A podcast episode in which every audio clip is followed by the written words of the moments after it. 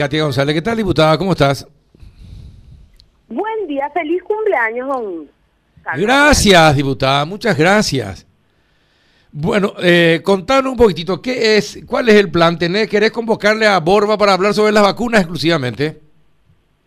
Sí, en realidad es un pedido que el día de, este fin de semana ya hablé con el senador Amado Florentín, presidente de la Comisión Bicameral de Control, porque creo que debemos abordar el tema de vacunas como un tema y un capítulo, un asterisco específico, había cuenta, digamos, los inconvenientes que estamos teniendo para poner en marcha no solamente la recepción de vacunas, y acá tiene que haber alguna cuestión, eh, digamos, que podamos hacer.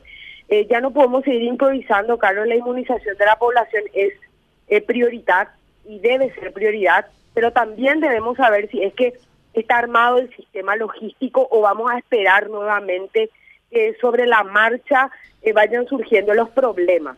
La idea es tener un panorama claro acerca de cuánto ya pagamos, porque según el último informe de la Comisión Bicameral, Paraguay ya pagó 7.300.000 vacunas, de las cuales únicamente ha recepcionado 193.000. Hemos recibido más vacunas donadas que pagadas y eso tiene que tener una explicación. Hay que ver un poco las cláusulas de los anticipos. ¿Bajo qué condiciones lo que estamos nosotros negociando las vacunas? Entonces, esto ya, ya, no, el presidente de la República debe dejar de comparar la salud con las rutas, ¿verdad? O sea que acá hay que tomar en serio esta situación, pero no solamente el tema de traída de vacunas, sino la infraestructura, los vacunatorios, cuánta gente estamos destinando. No podemos permitir que los abuelitos estén desde la madrugada en el frío formando fila para acceder a la inmunización.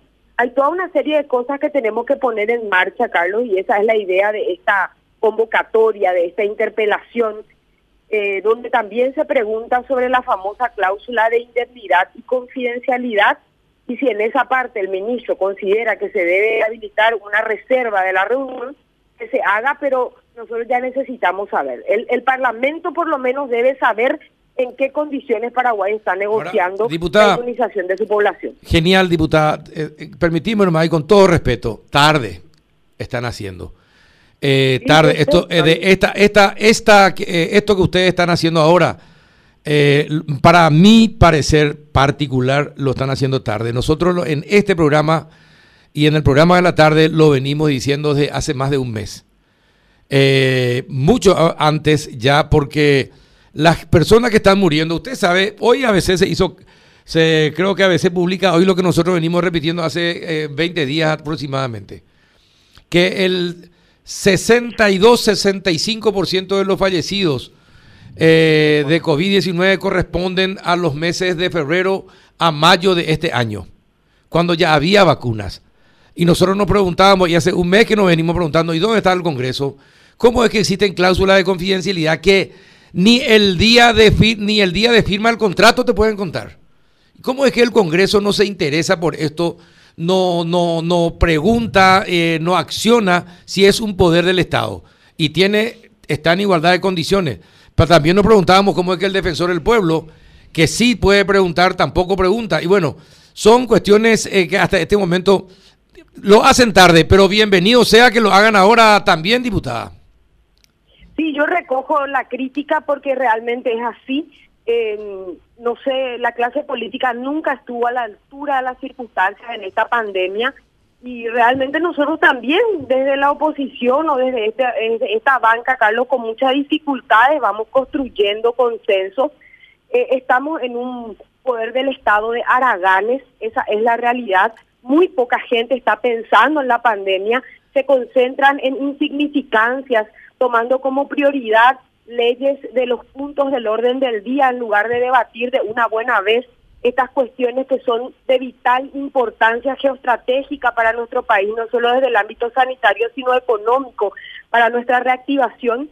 Y a veces uno no puede levantar todas las banderas, Carlos, esa es la realidad. Nosotros hacemos todo el esfuerzo posible eh, estamos todo el tiempo pensando un poco cómo eh, movilizar la conciencia colectiva de la clase política y creo que, que, bueno, no damos la talla y yo hago esa crítica y hago ese reclamo.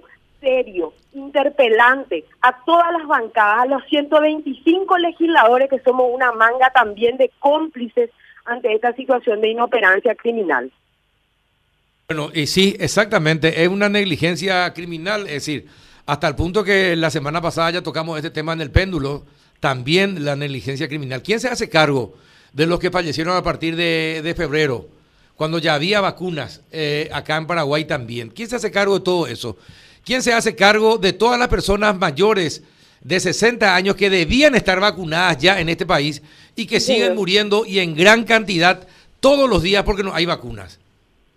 Así mismo es, Carlos. Yo, yo te repito, no, no tengo cómo eh, poder contestar tu pregunta más que eh, diciendo, ¿verdad?, que somos una verdadera vergüenza de que los políticos no estamos eh, realmente en estos temas, de que creemos de que podemos ganar nuestro salario, nuestro cupo de combustible y tratar insignificancias los días miércoles una vez a la semana en vez de estar en alerta los desde que empezó esto eh, teníamos que estar todos los días nosotros viendo no solamente cómo controlar al ejecutivo que evidentemente la falta de control hace de que ellos se muevan con esta displicencia verdad porque no no nosotros no estamos encima respirándole en la nuca a esta gente inoperante creemos que simplemente activando mecanismos de sustitución eh, de ministro o, de algún alto funcionario, esto va a cambiar.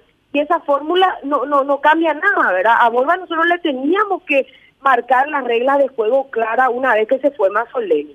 Pero continuamos en las mismas circunstancias, entonces yo no tengo que decirte más que recoger tu crítica. Bueno, eh, está bien. ¿Y cuándo van a hacer el pedido de, para convocar al ministro. Por, yo te pregunto, ¿es difícil convocar al ministro y al presidente de la República? Y es difícil por la conformación de, de las fuerzas políticas, ¿verdad? En, acá hay una, el Partido Colorado fundamentalmente en la Cámara de Diputados tiene 43 votos y nos cierran permanentemente el micrófono, ¿verdad? Entonces, por eso es que yo eh, dejo la instancia de la Cámara de Diputados para pasar a la instancia de esta comisión bicameral de control donde este fin de semana estuve conversando con el senador Amado Florentín y ellos hoy esta mañana en la sesión de la comisión ya van a tratar este pedido que está bastante, digamos, bien desgranado, donde ellos pueden agregar inclusive preguntas. Eh, esperemos que esta semana se dé, Carlos. Mira, te, digo, a lo te cuento, a lo que yo estoy seguro que ya sabes, porque sos muy, estás muy bien informada. El ministro de Salud ahora ya forma parte del Consejo de la OMS. Eh, ahora puede tener mayor influencia. Y bueno, acompáñenle en lo que pueda al ministro y que lleve el pedido del Congreso de la Nación Paraguaya al Consejo de la OMS. Y al mismo tiempo pregúntenle todo lo que quieran, pero, pero hagámonos algo todos juntos para salir de esta situación.